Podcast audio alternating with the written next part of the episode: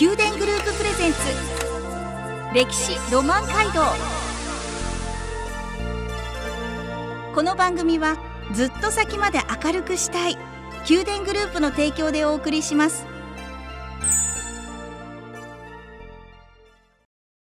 ラブ FM をお聞きの皆さんおはようございます。お相手の小柳ゆうきです。毎月第1第2土曜の朝7時30分からお送りする宮殿グループプレゼンツ。歴史ロマン街道。九州各地の歴史と今そして未来へとつながるお話を毎回ゲストをお招きし伺います。今朝は鹿児島県薩摩仙台市公認ガイド宝部和幸さんをお迎えしお話を伺います。どうぞよろしくお願いします。はい、こちらこそどうぞよろしくお願いします。まずはですね自己紹介からお願いいたします。はい、宝部と申します。まあ、名前も珍しいんですけども、えっ、と、私が一応公認ガイドとして勤めていきたいなと思ったのはですね、やっぱり地方都市はなかなか人口も増えないし、これ先日本もそうでしょうけど人口は増えないので、何か交流人口を増やして、町が活性化して、そしてこういうところを訪ねてみて、薩摩仙台市のどこかにまた定住したいなという人が増えていけばいいなと思いでですね、公認ガイドになろうと思いまして、公認ガイドで、ここもう6、7年、まあ、なんとかやっているところです。うーん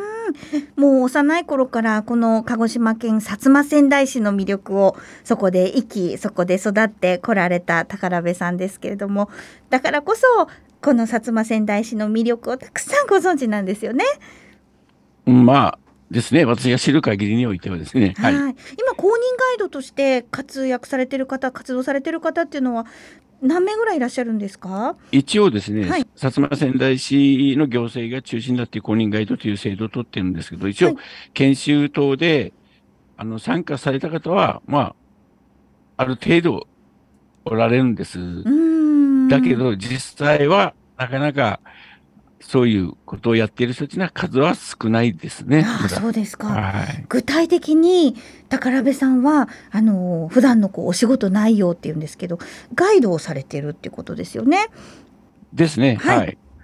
お客様から申し込みを受依け頼があったらですね、ガイドをするという、うんうんはい、ガイドして、まあそういうことに努めていくということにしております。はあ、じゃあちょっと私今日はで来週にわたってなんですけれども鹿児島県薩摩川内市というこの場所についてそのいろんなスポットたくさんありますのでその中から宝部さんにじゃあちょっとあれですかガイドをしていただきたいなと思っておりああよろます。しくお願いします。はい、よろしくお願いします。い、やいや、何をおっしゃるんですか？か。じゃあ、はいじゃあ、まず最初に、はい、まず質問です。鹿児島県薩摩仙台市という、えーこの場所の位置だったり、地勢だったりというものを教えていただけますでしょうか？まず地理的にはですね、はい、鹿児島県の北西部と言っていいところに位置する、えっ、と、鹿児島県の中ではですね、人口、まあ、面積、まあ、いろいろな見方があると思いますが、まず、面積の方からいくと、広域合併をした平成16年に広域合併をしていますので、その時に鹿児島県一面積の広い市町村ということになっております。うーん、とても広いんですよね。ですね。うはい。人口はどれぐらいの方？人口はですね、はい薩摩仙台市になった時は、10万5千ぐらいおって、念願の10万としては突破したんですが、はい、みるみるうちに人口減少になりまあして、、もうこれは日本全体で言えることですもんね。9万3千を少し越すぐらいになっております。ああ、そうなんですね。あの、福岡市内からですと、どういうルートでこの薩摩仙台市に行けばよろしいでしょうか？福岡市からですね、交通の便も非常にさ薩摩仙台市はいいので、あの、まず陸路で話をすると、はい国道3号線がメインルートとして通っていますから、まあ、ゆっくりのんびり来たい人は国道3号線を、車で。でも早く行きたい人は九州自動車道からですね、八代で南九州西回り自動車道というのが仙台に来ていますので、途中がまだ未開通のところがあるんですけども、うんそれで来られるか、もしくは新幹線、特に新幹線で来ると、水穂、桜、燕、どれでも乗っても来られます。早いので、最速1時間4分ぐらいで来ますので、まあ、あっという間に仙台市に来ます。おー、まあ、どっちも悩ましいですね。車でのんびりもいいですが、すね、新幹線でピュッと行って、はい。もう一つ付け加えればですね、はい、ゆっくり時間を作ってきていただければ、途中で乗り換えてですね、久津オレンジ鉄道というので仙台市に入ってもらえば、非常に西海岸を、日本一と言われる西東シナ海を、沿岸を通っていきますので、また、仙台に来る楽しみがあるんじゃないかなと思っていますけども。はい、オレンジ鉄道。これは、どこで乗り換えたらいいんですか？八代です。熊本県の八代まで仙台から走っておりますので。はい、はい、はいじゃあ、それに乗り換えてきてもらおうと。オレンジ、鉄道の食堂車とかですね、いろいろもありますので。食堂車があるんですか？はい、えー、あります。何が食べれるんでしょうか？いろんなですね、まあ、フランス料理から、地元の料理から、いろいろ、さ、あの、オレンジ鉄道で工夫されているみたいですね。予約した方がいいですよね、そういう。あですね、予約をしないと、普通が走ってなくて、あなるほど土日限定だったり、その時期によってだから、あの、そこは、久津オレンジ鉄道の仙台もしくは八代、泉拠点にお尋ねになるといいんじゃないかなと思。わかりました。わあ、はい、もう早速薩摩仙台市にどうやって行こうかで楽しく迷っておりますけれども、はい、はい、番組は歴史ロマン街道ということで、その場所の歴史についても深掘りしていくお時間です。はい、えまずはこの薩摩仙台市の歴史文化について教えていただきたいんですけど、どんな歴史があるんですか？薩摩仙台市はですね、中心を仙台川という九州第二の大河が流れておりまして、137キロ延長にしてあるんですが、それを中心として栄えた町で、遡るごと、あの、神話の世界まで遡ってしまうんですけども、うん、はい。そういう史跡を中心にたくさん持っておりますので、はい。いろんなそれで紹介するところはたくさんあると思いますね。神話のところまで遡ることができるですね。はい、それぐらい記録が残ってるっていうことですよね。はい、そうですね。うんじゃあその川を中心に栄えてきたという薩摩仙台市仙台っていう字もあ川に内側と書いて仙台なんだって、初めてこの薩摩仙台市っていうもう九州に住んでるとよく聞こえてくるし知ってるんですけど仙台って多分こういうふうに書くんだって皆さん最初驚かれるんじゃないかなと思うんです。ですね、はい、よく言っていただきました。そうです、ね、普通、川内と書いて仙台と読むんですが、はい、多分初めての人はこれを仙台と呼んでいただける人っていうのは今でも数が少ないんじゃないかなと思います。で、特に広域が発表して、その上に薩摩という漢字がついたんですけども、はい、4町4村を合併しましたので、はい、その時に薩摩をつけましたので、もともとの旧市、仙台市はもともとの仙台なんですが、それも川内と書いて、今言われたように難しい字です。で、それにも歴史がずっと遡ることあるんです。で、神話の世界と言われましたけど、この仙台の中心地に、後でまた紹介をすることができるんじゃないかと思います。江野山陵というところがありまして、はい、そこのニニギの御事の両母になっているんですが、うん、そのニニギの御事の関連で、この地、仙台川を中心としたところに、千のうてなといって、ラジオでなかなかピンとこないんですけども、千の第一代、二代の第九字を書いたあの、大という字を書いて、うてなと読むんですけど、はい、ちょっとした高台がたくさんあったと言われて、そのから仙台というのがついたとかですね。あの、その後、国府ができたのが、薩摩の中心地になったのが薩摩仙台で、702年に国府が置かれたんですけども、その国府が置かれた時に、川より北を川内、川より南、鹿児島市の方向を川外と呼んでいた。それから仙台、川内というのを使ったとかですね。もういろいろな説がありまして、今の字を使うようになったのは江戸時代からです。はあそうなんですね。わどうしようどんどん広がっていきますね。宝部さんの今のあのメッセージの中にありましたその国府国分国を分ける寺と書いて国府、はい、実は、えー、観光としてもその記憶をたどることができるその場所があるんですよね。ですね。はい、はい、またこの曲を一曲挟んでそれについて詳しくお話を伺っていきます。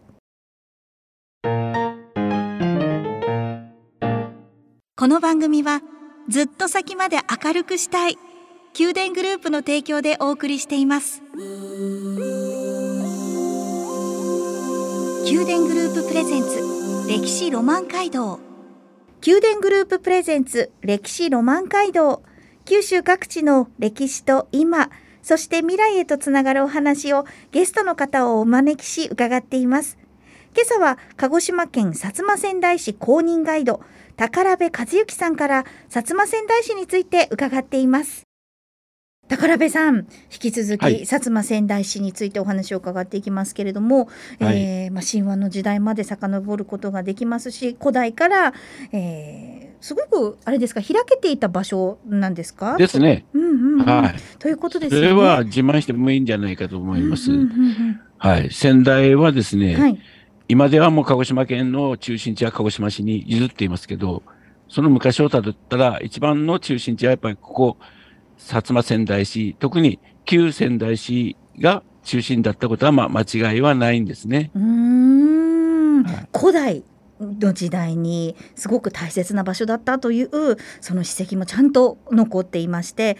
国府あの先ほど曲の前に国府国を分ける国府という言葉キーワードが出てきましたが、はい、国府、はい、国府であったこの薩摩川内市という場所は国府国分寺、はい、っていうなんか寺国分寺寺と書いて薩摩国分寺、って読んでいいんですか？国国府寺じゃないんですか？それあと国分寺ですね。あ、国分寺。え国分寺ってそもそも、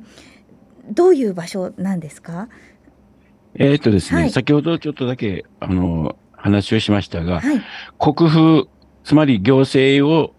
司っていたところのところはですね、大方場所は分かってるんですけども、はい、はっきりと発掘がまだ完全に終わっていないんです。そうですか。で、それに付随した国分寺があった場所はですね、完全に発掘がされて、うん、昭和60年に国の史跡公園として整備されて、その跡がきれいに残っております。うん、それが薩摩国分寺跡史跡公園として、はい、観光スポットとしても私たちも見に行くことができるそうそうそうそうです。こうどんなこう今ラジオなのでちょっと写真でどんとお出しできればいいんですけど、うんね。はい、ラジオなので。多分まあ話をしたらみんなが知っている法隆寺というのを想像してもらえばわかると思うんですが五重塔とか七重の塔とかいうあの塔があって、その周りに近藤があったりですね、いろんなそういう施設があるのが国分寺なんですね。まあ、歴史に興味のある人、そういうことに興味のある人は多分分かっていただけると思うんですけど、川原寺という奈良の飛鳥村にある川原寺という形式を持った国分寺であったということがまあ、言われております。うん。時代的に言うと古代ですけど、何天皇になるんえーと、聖武天皇が聖武天皇が、はい、見事のりで明日後に作られていますから奈良時代のちょうどもう後半ということですかね。うん。その当時日本各地にその国府という場所を作り、うん収めたんですか？それともこう監視した管理したんですか？どういうこう立ち位置なんでしょう、ままあ、一応、その今ちょっとだけ話があった、はい、なぜで朝薩摩仙台市、旧仙台市に国府ができたかというと、はい、実は太宰府というのが福岡にあります。はい、九州を治める大きな官庁ですよね。があって、そこが九州を治めていたわけですけど、南九州には特に隼人族という民族がいたそうです。で、その民族がこう、大和朝廷に逆らうというか、大和朝廷の意向に沿わないというか、あったので、それを監視する、征伐する、まあ、統制するというか、そのために、薩仙台市に国府を作ったというのが、まあ、そもそも言われみたいですね。うん役所役場っていう意味合いでいいんでしょうか？そうですね。今で言うんですね。はいへえ、その場所であったという証が薩摩国分寺あと史跡公園として私たちは今のこの時代に見ることができるということなんですね。ですね。あ、はい、なんかお話伺っていると歴史についてもっともっと詳しく知りたくなりますがこうやってあの宝部さんからお話伺うのもいいですし歴史資料館もありますよね。そうですね。はい。はい。はいはい。国分寺跡地の隣に、仙台歴史資料館という大きなですね、はい、昭和59年にできた鉄筋コンクリート造りなんですけども、2階建てで奈良の正倉院を模したすごく立派な歴史資料館がありますね。そこに行くと古代からの歴史、現代までにつながるいろんなものを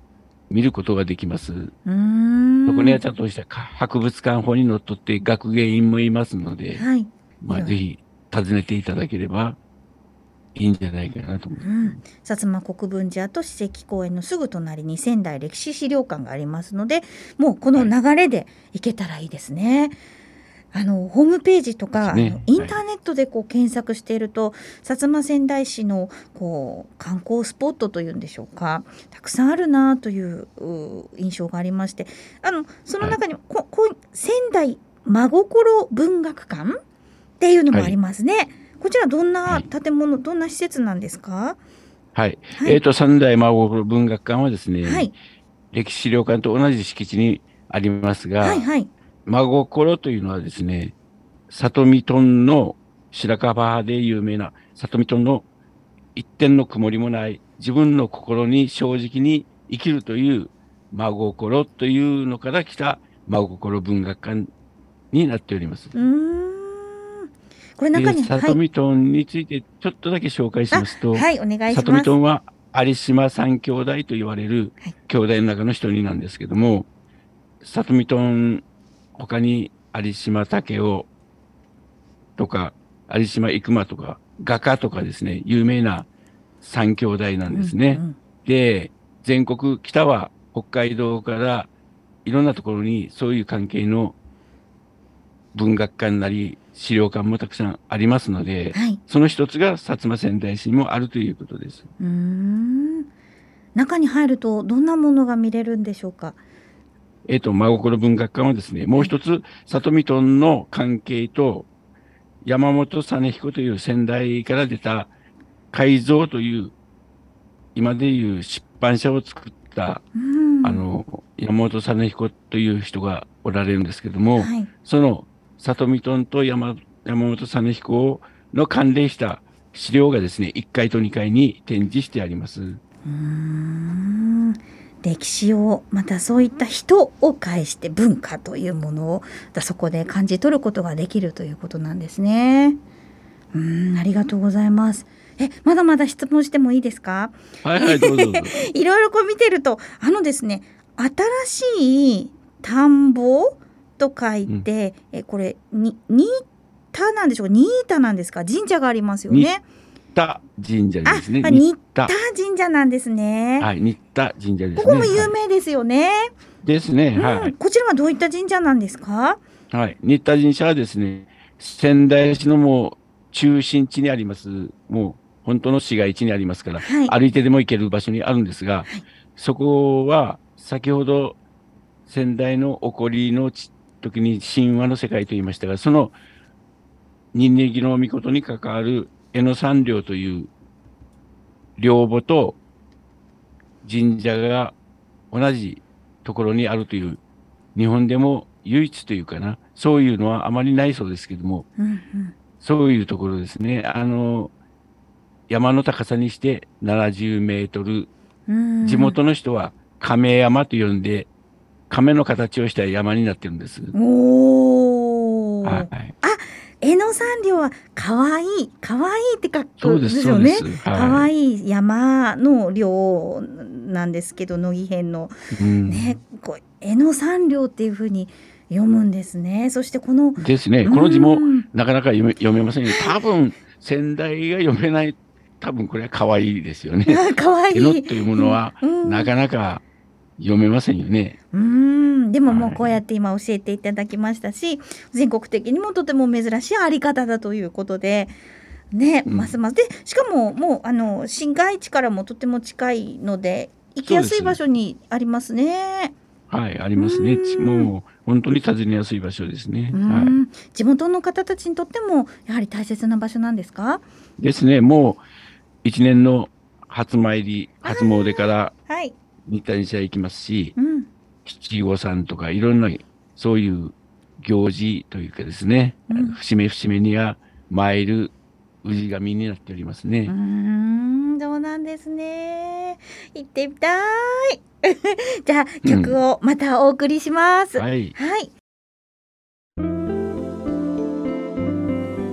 宮殿グループプレゼンツ。宮殿グループプレゼンツ。歴史ロマン街道。歴史ロマン街道。